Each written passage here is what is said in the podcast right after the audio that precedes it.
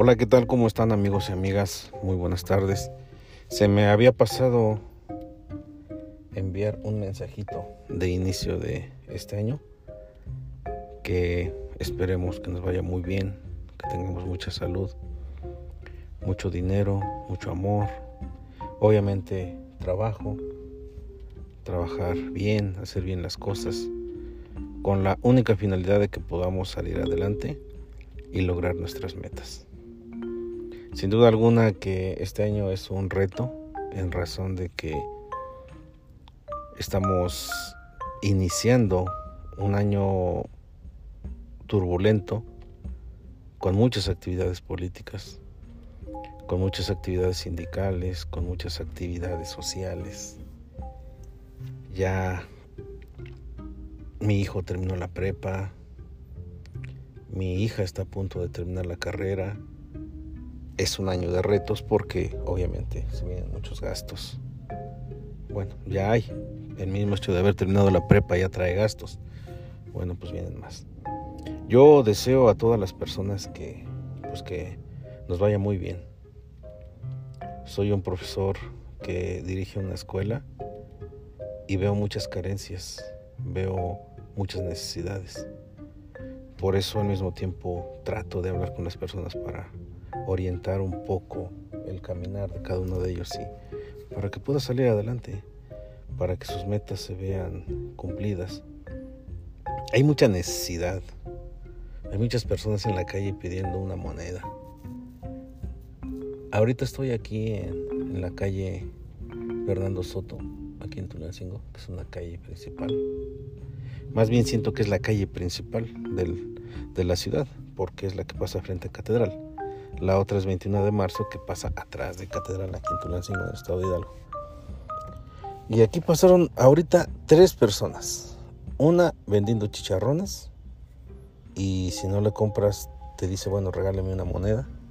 Luego pasó otro amigo, otro compa ahí este, que conozco por allá de, del barrio, vendiendo paletas. Y lo mismo, si no le compras la paleta, regálame un peso, no he comido y pasó una señora con una receta. Y lo mismo, pidiendo de favor que se le, se le complete para la receta.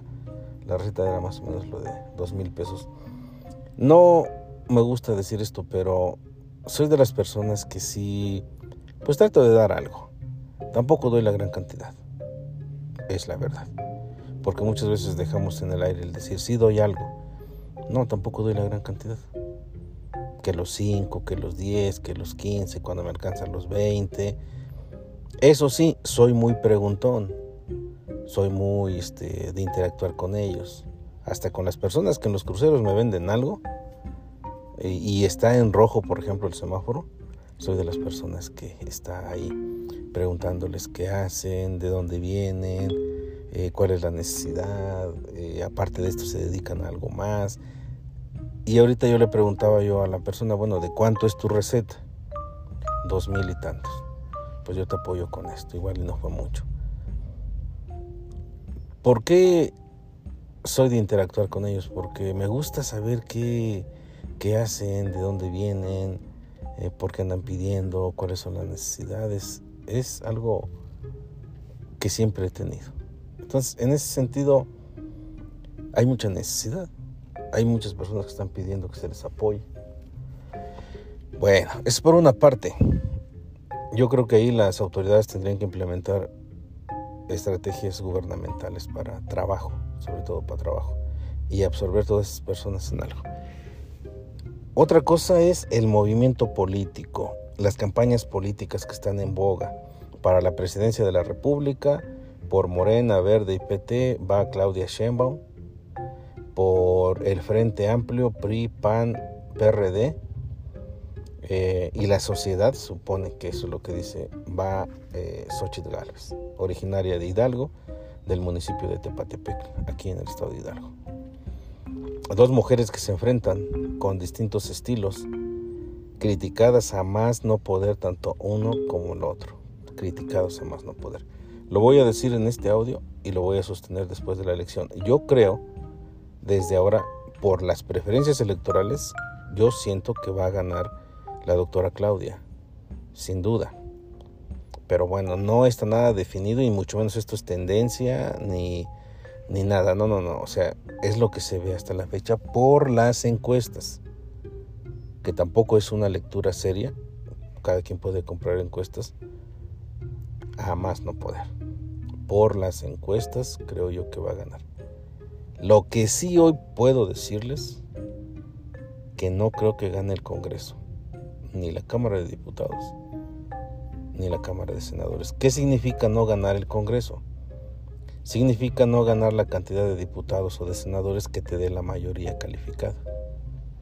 Esa mayoría que necesitas para que todas las reformas que tú implementes pasen sin ningún problema.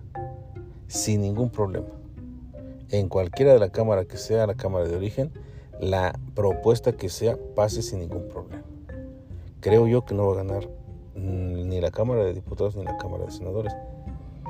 Ahora, ¿qué significa que un presidente de la República o una presidenta trabaje sin la mayoría calificada en la Cámara de Diputados y Senadores? Significa mucha parlamentación, mucha negociación, pero también significa mucho eh, de estar atorando.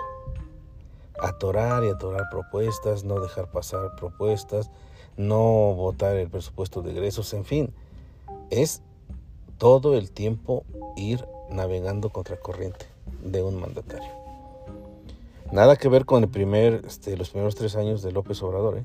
López Obrador ganó la mayoría calificada en la Cámara de Diputados y le faltaban poquitos, así muy poquitos como para que se completara la mayoría calificada.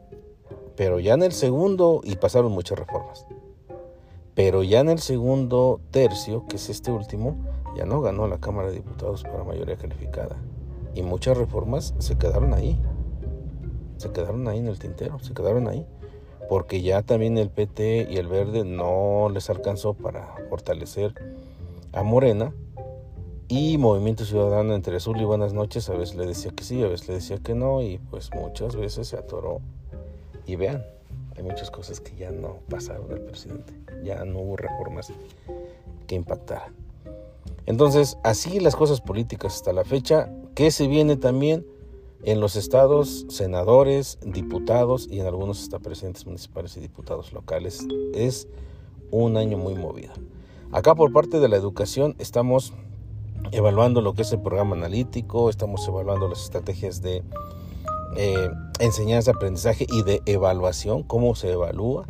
También estamos impulsando el proyecto del Plan 2022 el Plan 2022, para que los maestros asuman la responsabilidad del rol que tienen para llevar a cabo la transformación educativa y pasar de un trabajo eh, que se venía dando de tiempo por competencias o por aprendizajes clave a un trabajo por proyectos con las metodologías establecidas, eh, trabajando los cuatro campos formativos, los siete ejes articuladores y por supuesto enlazando el trabajo en la planeación de los contenidos con sus procesos de desarrollo y aprendizaje, que son los PDA. Hay mucho trabajo por hacer. Hoy estamos terminando el primer día del de, el taller intensivo de formación continua. Parece que hay una buena disposición de los compañeros. Vamos a cerrar el, último, el segundo este, semestre de este año escolar 2023-2024 vamos cerrando, vienen muchas festividades, muchas actividades, yo creo que hay mucho trabajo por hacer. Fueron unas excelentes vacaciones de convivir con la familia, parece que el año cerró bien, parece que lo estamos iniciando bien. Hay muchas cosas en seguridad, en secuestros, en desapariciones forzadas. En migración es un tema muy importante. Migración está a todo lo que da con las caravanas de miles de personas de, del sur, que quieren llegar hacia el norte, pasando por México hay un, hay un revuelo en ese aspecto, eh, mientras el gobernador de Texas por allá firmando eh, leyes para arrestar a quien se atraviese por ahí por su tierra, en fin, hay muchas cosas que se están dando y tenemos que, este, estar pendientes. mucho movimiento en noticias políticas, eh, el señor presidente tirando con todo a los conservadores, los conservadores recriminándole la falta de pues de resultados o tal vez la falta de organización, hay por ahí una cierta organización, desorganización, pero hay muchas cosas buenas, se ha inaugurado el tren, el este el tren Maya, el tren eh, transísmico, parece que se llama así, eh, también lo que es el aeropuerto de Tulum, que es una obra muy muy importante, al menos para la gente de por allá, lo han dicho así. Hay muchas cosas, hay muchas cosas que se están llevando a cabo. Como nunca México tiene una revolución impresionante política entre eh, izquierda y derecha y en ese rol tenemos que estar nosotros, está participar a más no poder en lo que podamos aportar. Desde esta trinchera de este este espacio, bueno, pues yo los saludo. Aquí vamos a estar compartiendo algunos algunas reflexiones que tengan que ver con todo el acontecimiento, algunas reflexiones para superación personal, algunos tips por ahí. Vamos a estar trabajando este año.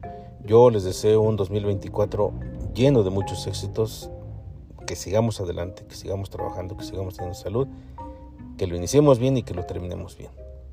Y por aquí estaremos en contacto.